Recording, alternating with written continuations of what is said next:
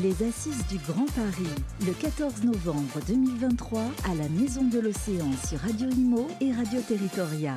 Bonjour à tous, bienvenue sur Radio Imo et sur Radio Territoria. Nous sommes toujours à la Maison de l'Océan pour cet événement, les Assises du Grand Paris 2023. Les acteurs s'engagent et je reçois Olivier Safar, le président de l'UNIS de france et Grand Paris. Bonjour. Bonjour. Avec plaisir. Alors ce matin, euh, vous avez participé à la table ronde sur, euh, le bâti, hein, l'adaptation du bâti. Comment accélérer la rénovation énergétique du bâtiment Parce que c'est vrai que bon, euh, tout le monde est très engagé, mais on ne voit pas beaucoup cette rénovation avancer. Alors elle avance pas du tout. On a fait un constat qui a fait peur, je pense, un peu à l'assistance. On s'est rendu compte que ça faisait plus de 12 ans ou 13 ans que l'on gérait la partie rénovation énergétique des bâtiments et qu'aujourd'hui, bah, ça décollait pas. Mm. Ça ne se faisait pas pour plusieurs raisons. Une première raison, c'est une absence de simplification des démarches. Euh, c'est compliqué de faire comprendre ce que c'est que la rénovation énergétique, ce que ça peut rapporter dans les immeubles, que ce soit en copropriété ou en immeuble locatif complet, ou même dans le social. Les bailleurs sociaux ont un peu mieux compris, en font un peu plus, mais on est très en retard parce que globalement, ça ne peut pas marcher. Pas de financement, parce qu'aujourd'hui, que de banques pour financer cette rénovation énergétique, et surtout un process, mais d'une complication extraordinaire, avec des changements législatifs et réglementaires en moyenne tous les ans. Hmm. Donc vous demandez à une copropriété de s'engager, elle va vous dire OK, on y réfléchit, deux, trois ans pour euh, faire aboutir le projet, vous faites votre projet plus d'un an, vous allez en assemblée générale, ils votent, la première question qu'ils vous posent, c'est est-ce que quand on va commencer les travaux, j'aurai le droit aux mêmes aides, aux mêmes subventions, au financement? La réponse c'est on ne sait pas. Et aujourd'hui, c'est une vraie difficulté avec une absence complète de plan ou de programmation de ce système de rénovation énergétique sur 5 ou 10 ans. C'est ce que nous appelons de nos voeux depuis pratiquement 5 ans, sans être entendus ni euh, par le gouvernement, ni même par les opérateurs qui ne comprenaient pas cette demande. Hum, et alors quand vous expliquez ça, c'est vrai que vous, à l'UNIS, vous parlez beaucoup avec les députés, avec le gouvernement. Euh, qu'est-ce qu'ils vous disent lorsque vous leur expliquez ça? Parce qu'on euh, n'a pas le même discours du côté des politiques. Alors du côté des politiques, ils ont dit, mais on vous a mis en place ma prime Rénov CoPro, hum. on est passé de 800 millions à 1,4 milliard, puis à 2,4 milliards, aujourd'hui 2,5 milliards. Euh, merci. Euh, la seule chose, c'est que ça avance pas. Le déblocage des dossiers en copropriété, euh, que ce soit du côté de l'ANA, que ce soit du côté des collectivités territoriales, que ce soit la mairie, le département, les collectivités complètes, bah, ça avance pas. C'est d'une complication extrême et ben, personne ne veut y aller finalement. Et les aides, il faut les avancer alors, troisième difficulté, c'est le financement. Mm. Votre financement, c'est il vous faut un crédit éco-PTZ. On est très content que le gouvernement l'ait amélioré à partir du 1er janvier 2024. On va se retrouver globalement en doublement du montant, puisque 35 000, on passe à 70 000. C'est dans le projet de loi de finances, hein, ce n'est pas encore voté, mais normalement, ça a été validé en CMP, en commission mixte paritaire Assemblée-Sénat. Donc on va dans le bon sens. Deuxième chose, on va pouvoir financer des travaux qui n'étaient pas pris en charge auparavant, qui étaient les fenêtres et les volets roulants. Je vous rappelle que les fenêtres, ce sont des travaux privatifs et pas des travaux communs en copropriété, même si ce sont des travaux privatifs d'intérêt collectif. Aujourd'hui, ils vont être dans l'éco-PTZ. Le deuxième difficulté, c'est qu'une fois que vous avez vos aides et vos subventions, il faut un crédit court terme pour financer vos aides et vos subventions. On vous donne la notification, vous allez voir le banquier, la notification vous dit bah, vous avez le droit à 300 000 euros.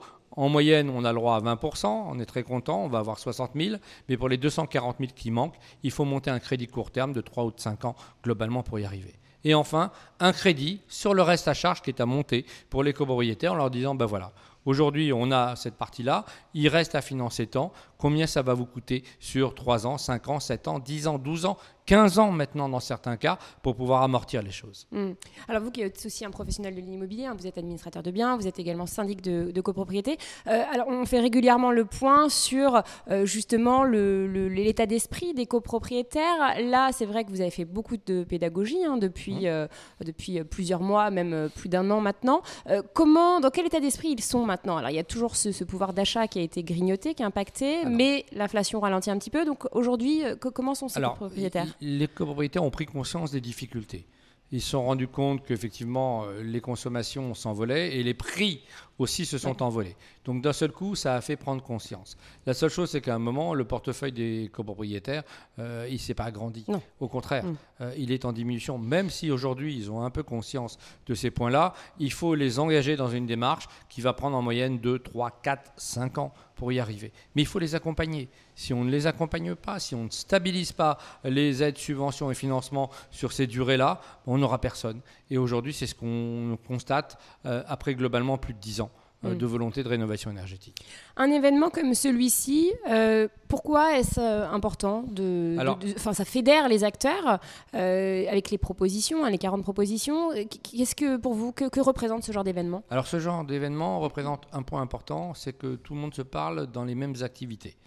immobilière, c'est une chose, mais là, on se parle aussi avec les acteurs du Grand Paris, avec nos députés, nos sénateurs, avec euh, la métropole du Grand Paris, avec tous les intervenants obligatoires de toutes ces opérations. Toutes les parties prenantes. Et toutes les parties prenantes. Dans certains cas, chacun dit une chose d'un côté, dit une autre chose de l'autre côté. Aujourd'hui, il faut que tout le monde mette en avant ses volontés de faire avancer la chose, mais en commun.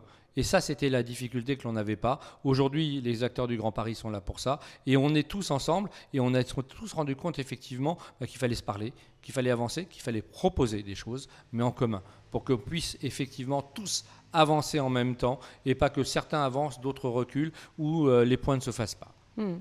Est-ce qu'il y a un point en particulier sur, sur lequel euh, vous vouliez vous faire entendre aujourd'hui? Bah, Nous, aujourd'hui, on veut se faire entendre en disant qu'on a soulevé les différents points au, gouvernement, au pouvoir réglementaire.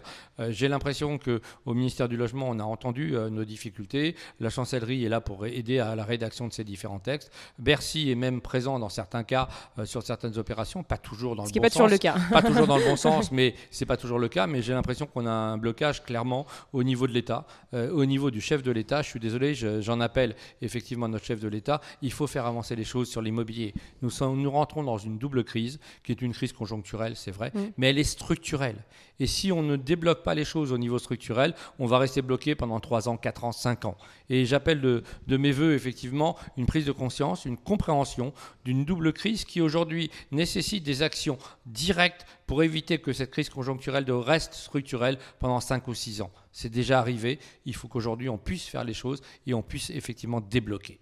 Eh bien voilà, le, message est passé. En tout cas, vous travaillez euh, activement à, l'UNIS pour, euh, pour faire entendre les professionnels, la voix des professionnels de l'immobilier. On fait ceci auprès de tous, que ce soit nos parlementaires, que ce soit effectivement nos confrères syndics ou agents immobiliers, mais aussi les professionnels du droit, parce que les avocats sont coincés dans ces difficultés-là, et on est bien évidemment volontaire pour leur expliquer comment ça marche, comment on doit défendre les intérêts bah, de nos clients communs, bien évidemment. Merci beaucoup Olivier Safar pour cette interview. Merci Bérénice de m'avoir reçu. À bientôt.